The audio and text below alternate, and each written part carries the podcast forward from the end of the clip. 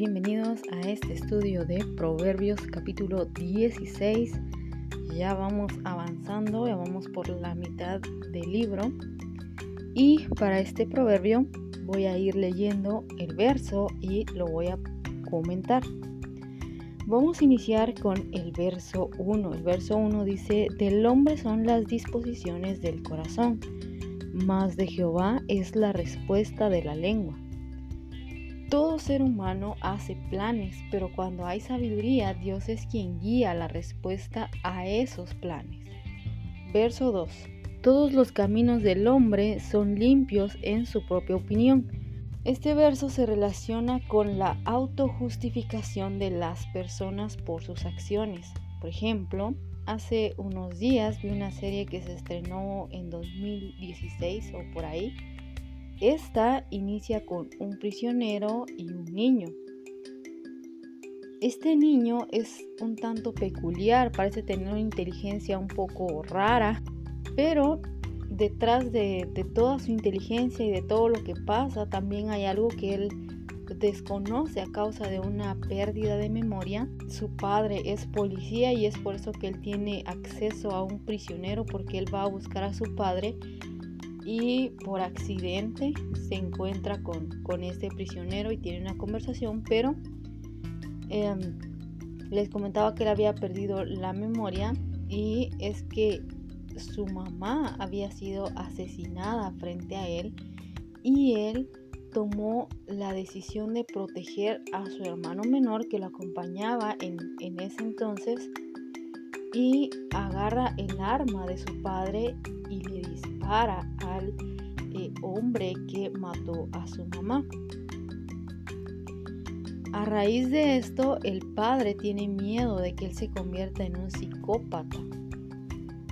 Así es que trata con cuidado a su hijo, pero trata también la manera casi que de alejarlo de otras personas para que no les haga daño, con el fin de, digamos, reformarlo. Ahora bien, este prisionero con el que el niño se encuentra era un asesino en serie. Este hombre iba matando gente, pero eh, tenía un patrón y es que él no dejaba cuerpos, o sea, era casi imposible encontrarlo o casi imposible poderlo acusar porque él no dejaba los cuerpos, sino que desaparecía los cuerpos. De tal modo que eh, este, este hombre logra escapar de la cárcel y al escaparse de la cárcel, él va como a buscar venganza contra este policía que lo había arrestado, que era el papá de este niño, y lo mata.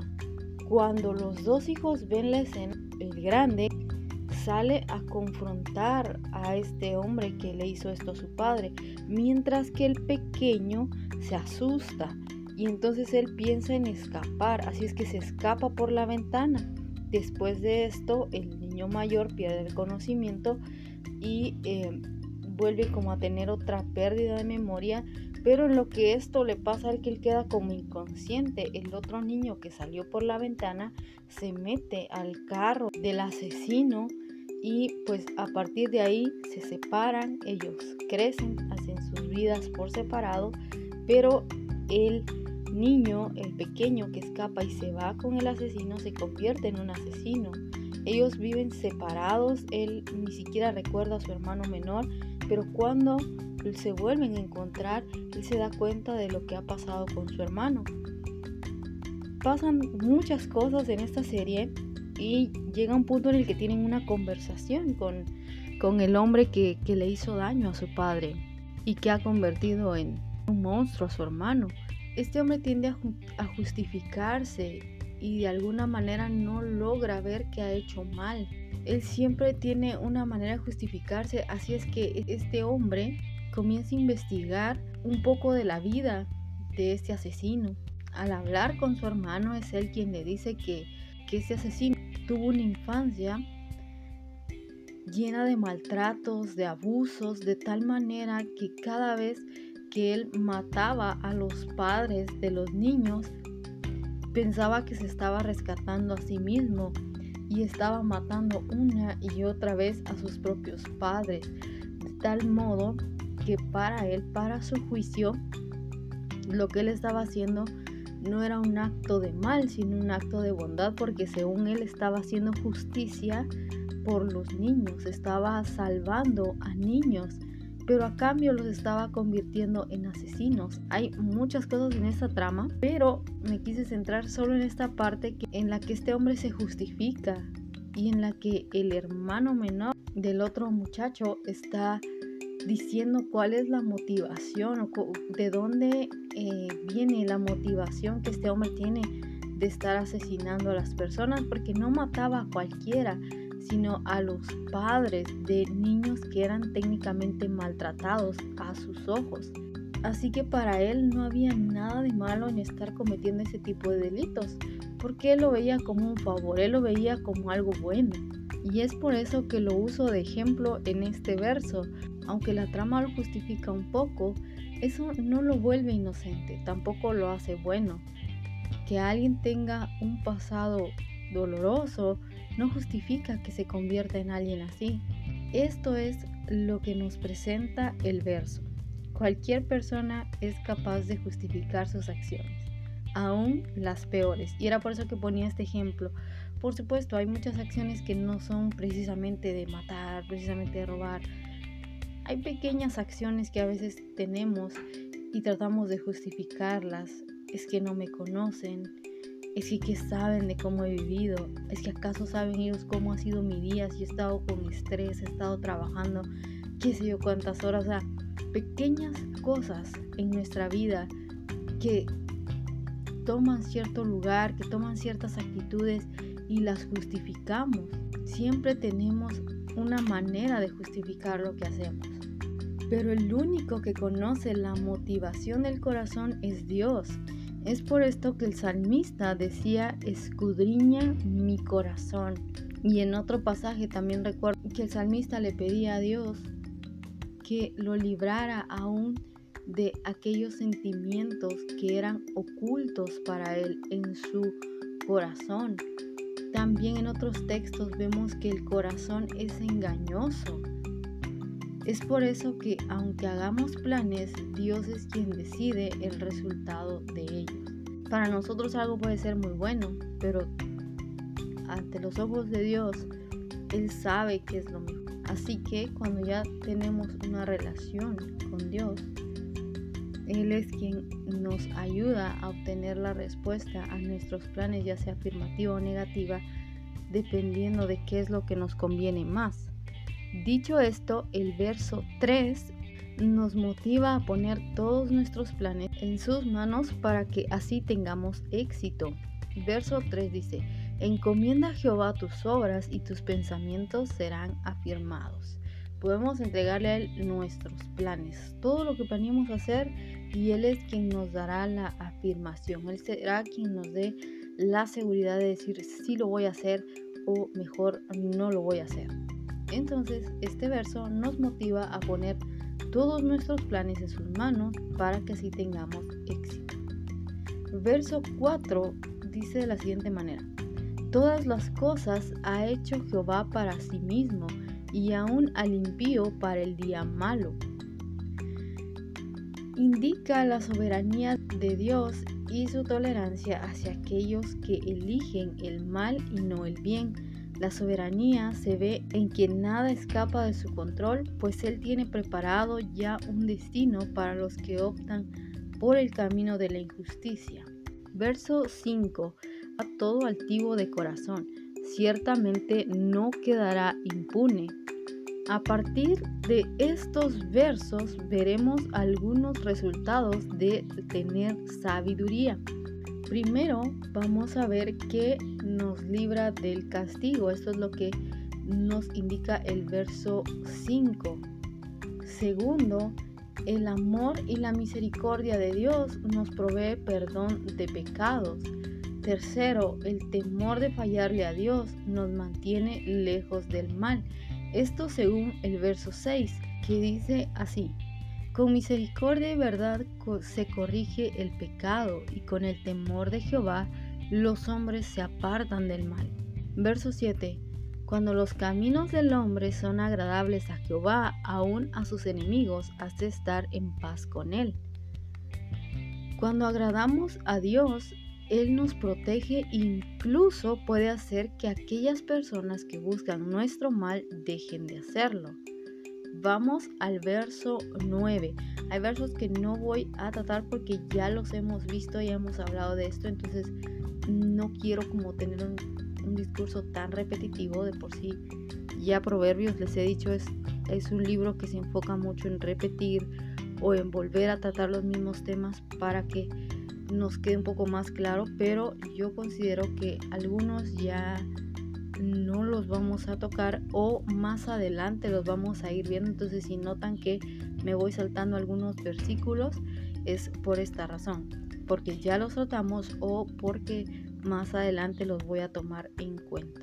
Entonces continuando con el verso 9. El corazón del hombre piensa su camino, mas Jehová endereza sus pasos.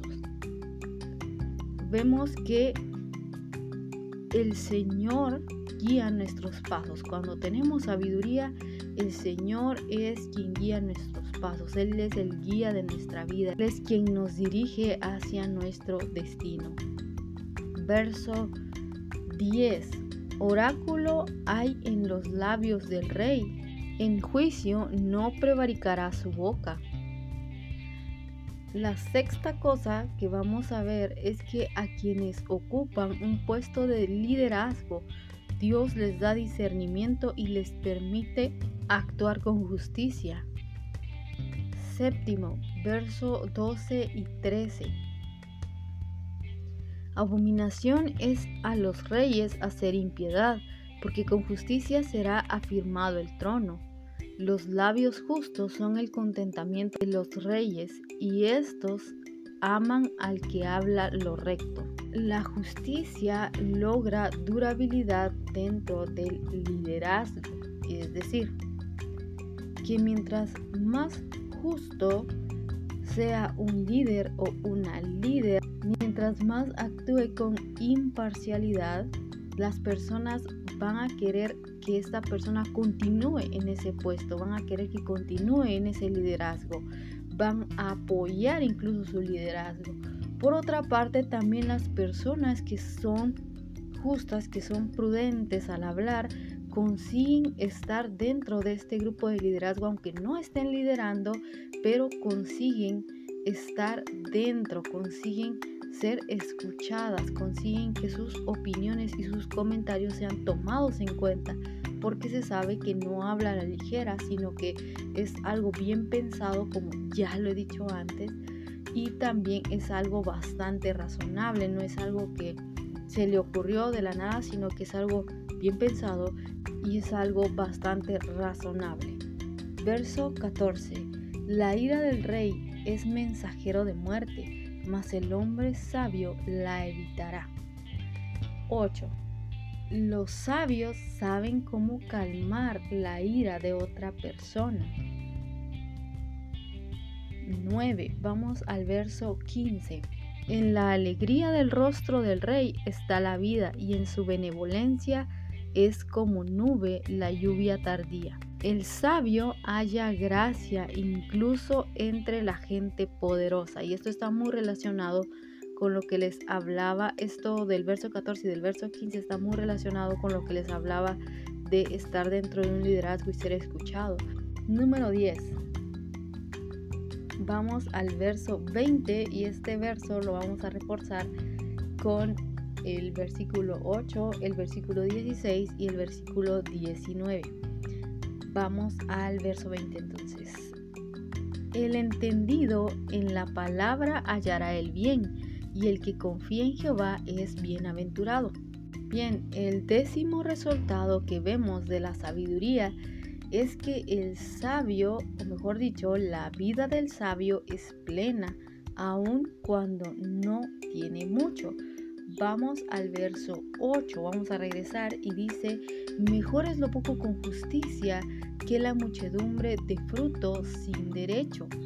Luego vamos al verso 16 y este dice, mejor es adquirir sabiduría que oro, que oro preciado y adquirir inteligencia vale más que la plata. Verso 19 Mejor es humillar el espíritu con los humildes que repartir despojos con los soberbios. Bien, todos estos versos se enlazan con este verso 20. La vida del sabio es plena aun cuando no tiene mucho, porque quien tiene mucho a causa de injusticias solo consigue para él mismo dolor como ya hemos visto en otros versos y en otros capítulos.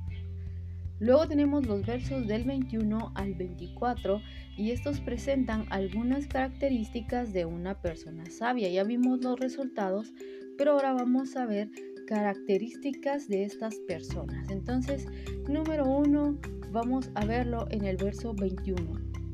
El sabio de corazón es llamado prudente y la dulzura de los labios aumenta el saber. Vemos que este verso nos está diciendo que los sabios son prudentes en su forma de vivir y son elocuentes al hablar. Son personas que no están perdidos al hablar, sino que son bastante elocuentes. Número 2, lo vamos a ver en los versos 22 y 23. Manantial de vida es el entendimiento al que lo posee, mas la erudición de los necios es necedad. El corazón del sabio hace prudente su boca y añade gracia a sus labios. La segunda característica de una persona sabia es que sus palabras reflejan un corazón lleno de bondad y deseoso de aprender de otros. Número 3 lo vamos a ver en el verso 24. Panal de miel son los dichos suaves, suavidad al alma y medicina para los huesos. La tercera característica de una persona sabia es que sus conversaciones son agradables y tienen la capacidad de corregir con amor, así como de animar en medio de la dificultad. Estas son tres características que presentan estos versos. Luego, los versos del 25 al 33 nos recuerdan lo que hemos visto con anterioridad los malvados se valen de chismes y estafas para obtener lo que quieren. Todo el tiempo piensan cómo hacerle mal a su prójimo, son violentos y torpes. Pero algunos versos con los que quiero cerrar este estudio son los versos 16, 18, 26, 31, 32 y 33. Es decir, los que faltaban. Veamos o mejor dicho, escuchemos. Verso 16, que ya lo hemos leído, dice que antes de obtener oro y plata es mejor tener sabiduría y buen juicio, porque con esto, aunque tengamos poco, podremos hacer mucho. Pero sin ellos, sin sabiduría y sin buen juicio, sin sentido común, podemos perder todo lo que tengamos. Si esas dos cosas nos hacen falta, podemos perder aún lo mucho que tengamos. Pero si es si nos hace falta oro y plata, pero somos sabios, seguramente vamos a poder hacer mucho con lo poco que tengamos. Verso 18 dice, antes del quebrantamiento es la soberbia y antes de la caída la altivez de espíritu. Es una advertencia a tener cuidado con el orgullo, ya que este lleva a la destrucción. Un orgullo insano, porque también hay un orgullo que es eh, normal. Yo, yo considero que hay un orgullo que es normal, que es, por ejemplo, cuando alguien se gradúa, cuando alguien consigue un ascenso, cuando alguien ve que su hijo logra dar sus primeros pasos, esta persona se siente alegre, se siente orgullosa, ay, mi hijo ya puede caminar, o ay, mi hijo ya puede hablar. voy a que hay un orgullo que es un orgullo sano, es un orgullo que no a uno no lo hace sentirse más grande que los demás, porque hay muchos otros que se gradúan junto con uno. Entonces es como satisfacción, si es un orgullo que es satisfactorio, pero es algo que comparto, es algo que comparto con otros, es algo que también trae alegría a otros, es algo que no me hace sentirme más grande ni superior, ni tampoco intento humillar a nadie con esto. Ahora si el orgullo es insano y somos unos orgullosos arrogantes, entonces ahí sí hay destrucción. Verso 26 dice así, el alma del que trabaja trabaja para sí porque su boca le estimula.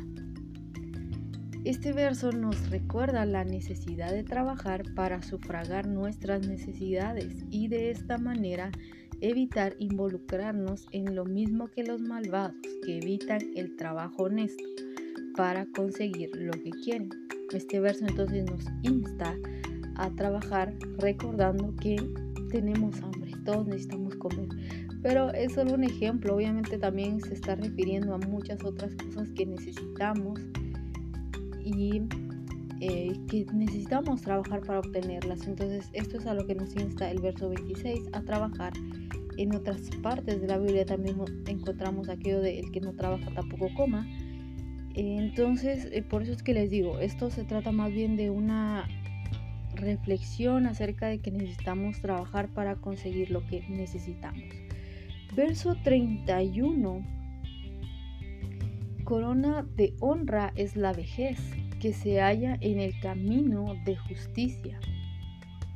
La vejez es honrosa cuando se ha buscado al Señor. Cuando esto no ha sido así, se tiene vejez sin honra. Es probable que alguien haya llegado a una edad avanzada y en su vida solo tenga errores. Es más o menos a lo que nos apunta este verso y como que en contraparte está una persona que ha llegado a la vejez buscando al Señor, que si bien es cierto que se ha equivocado, que ha pecado muchas veces, que ha cometido errores, pero es una persona que ha buscado redimirse, que es una persona que ha aprendido de sus errores y también ha sido capaz de a otros por qué es que no deben hacer ciertas cosas. Verso 32 y 33 eh, dicen así. Mejor es el que tarda en airarse que el fuerte, y el que se enseñorea de su espíritu que el que toma una ciudad. La suerte se echa en el regazo, mas de Jehová es la decisión de ello. Estos versos nos dicen que es mejor tener autocontrol que triunfar en cualquier cosa, pues de la misma forma que el orgullo, la ira también puede hacer que las personas arruinen lo que han conseguido. Tanto hombres como mujeres necesitamos aprender a tener autocontrol. Aunque le apostemos a la suerte, es Dios quien decide el resultado. Nada es coincidencia y todo tiene un propósito con el Señor.